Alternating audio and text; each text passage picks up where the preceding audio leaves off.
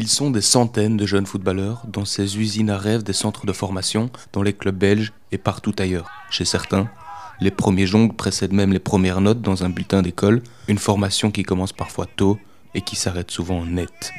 Entre le confort qu'offre le cocon des académies et les exigences du sport professionnel, le fossé est grand, si grand qu'il en devient le caveau d'innombrables carrières.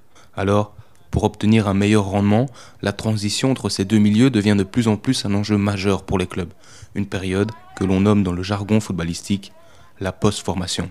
Ce podcast est découpé en trois épisodes qui correspondent à trois entretiens avec des observateurs attentifs du foot belge qui, l'un après l'autre, vont nourrir ces problématiques plus complexes qu'il n'y paraît. Nous nous attarderons en longueur sur le contexte belge actuel et nous irons prendre la température au sein même des centres de formation. Mais d'abord, il s'agit de définir ce terme de post-formation, un terme qui cache des enjeux colossaux pour le football belge. Guillaume Gauthier, journaliste au Sport Foot Magazine, nous plante donc le décor dans ce premier épisode.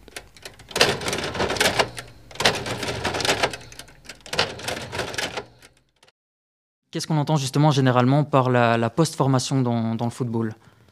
C'est la période euh, à partir de laquelle un joueur est considéré comme euh, sélectionnable euh, chez les professionnels, donc à partir de ses 16 ans, généralement jusqu'à ses 21 ans, puisqu'à partir de ce moment-là, il ne peut normalement plus jouer en U21. mais pour certains, ça s'étend de manière plus large.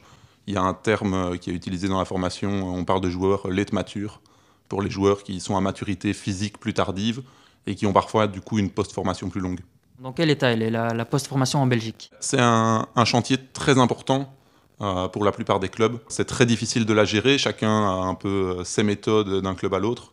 Mais c'est un enjeu capital parce que la Belgique s'est rendu compte il y a quelques années qu'elle était un championnat tremplin, qu'elle est un championnat euh, intermédiaire et qu'elle doit servir à envoyer vers des plus grandes compétitions.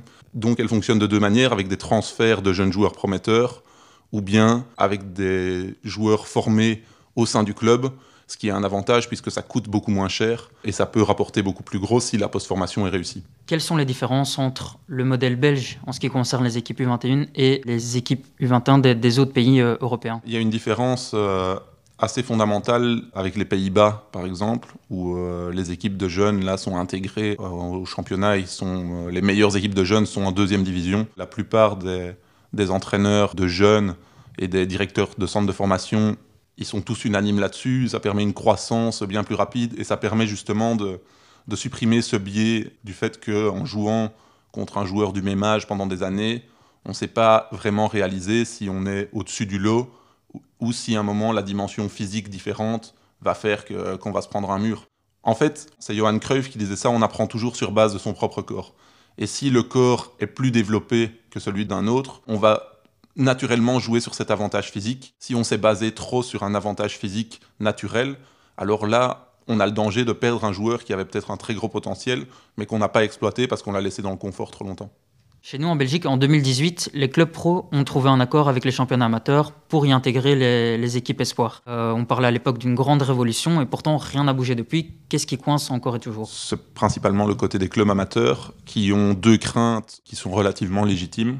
La première crainte, c'est que, si je prends l'exemple du RFC Liège, on va dire, qui peut jouer contre l'Olympique Charleroi, qui est un club qui amène naturellement un certain nombre de supporters, donc ça fait une recette plus importante, plutôt que jouer contre les U21 du Sporting de Charleroi. Je pense qu'au niveau de la recette, il n'y a pas photo. Et puis l'autre problème, c'est une crainte que la compétition puisse être un peu falsifiée. Prenons l'exemple d'Anderlecht où il y a énormément de jeunes joueurs qui jouent.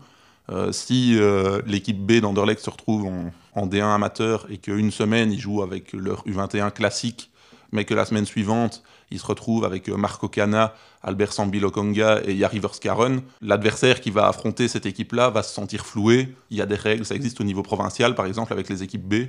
Mais il y a un sentiment d'injustice et je pense que les amateurs ont bloqué en grande partie pour ça. Par rapport à ça, si jamais à terme plusieurs équipes espoirs sont intégrées à, son championnat professionnel, est-ce que ça va avoir un impact sur le marché des, prêts? Forcément, ça diminuera les perspectives pour les autres clubs d'obtenir ces joueurs en prêt. Après, pour les joueurs en eux-mêmes, ça changerait rien puisqu'ils joueraient au même niveau. La seule chose que ça peut changer, c'est que être prêté dans un club, ça sort un peu de la zone de confort, on découvre autre chose. Cet aspect mental est un aspect dont on parle très peu dans la post-formation, mais peut-être l'aspect le plus important de la post-formation. En quoi intégrer les équipes de jeunes dans les championnats euh, d'adultes serait bénéfique pour le football belge globalement? Ça permettrait à beaucoup plus de joueurs d'être confrontés plus tôt au monde adulte. Et il y en a qui finalement ne le sont jamais. Et ça aurait pu être des bonnes surprises parce qu'il y a des joueurs qui ne sont pas attendus. Par exemple, Leander Donker à Anderlecht n'était pas du tout attendu comme un joueur qui allait percer. Il y a beaucoup de joueurs qui ont reçu leur chance à Anderlecht ces dernières années. Et c'est pas spécialement ceux qui étaient les plus prometteurs en jeunes qui ont confirmé en équipe première. Et à l'inverse, certains qu'on n'attendait pas ont montré qu'ils avaient le niveau pour jouer en Division 1. Peut-être pas à Anderlecht, mais déjà pour être de bons joueurs de Division 1. Et donc ça augmentera la base de joueurs qu'on peut considérer comme prêts ou pas prêts, ou aptes ou pas aptes à faire une carrière chez les professionnels. Tous les pays où ça n'existe pas s'en plaignent et les formateurs des plus grandes catégories, donc des catégories qui sont concernées par la post-formation, n'arrêtent pas de dire regardez comme ça fonctionne en Espagne, aux Pays-Bas, en France, et là on parle par exemple en Allemagne aussi, et on parle de quatre pays qui sont très très forts pour sortir régulièrement des jeunes talents, contrairement à l'Italie, à l'Angleterre ou à la Belgique pour parler de, de notre exemple à nous. Et je pense que le fait que les premiers pays que j'ai cités intègrent des équipes de jeunes dans des championnats adultes et que les pays que j'ai cités en deuxième ne le fassent pas, c'est certainement pas une coïncidence.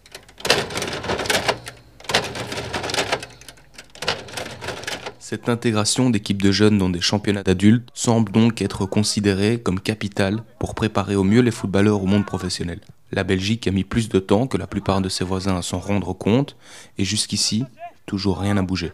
Du moins, ça, c'était avant que ne survienne une pandémie qui n'a pas épargné le paysage du football belge, et c'est le moins qu'on puisse dire. En D1B, l'antichambre de l'élite, il y a désormais un intrus, un intrus qui vient considérablement rajeunir la moyenne d'âge de cette division.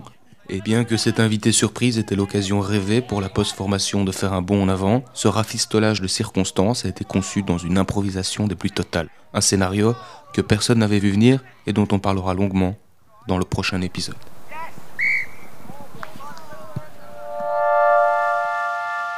Une production Mammouth Media.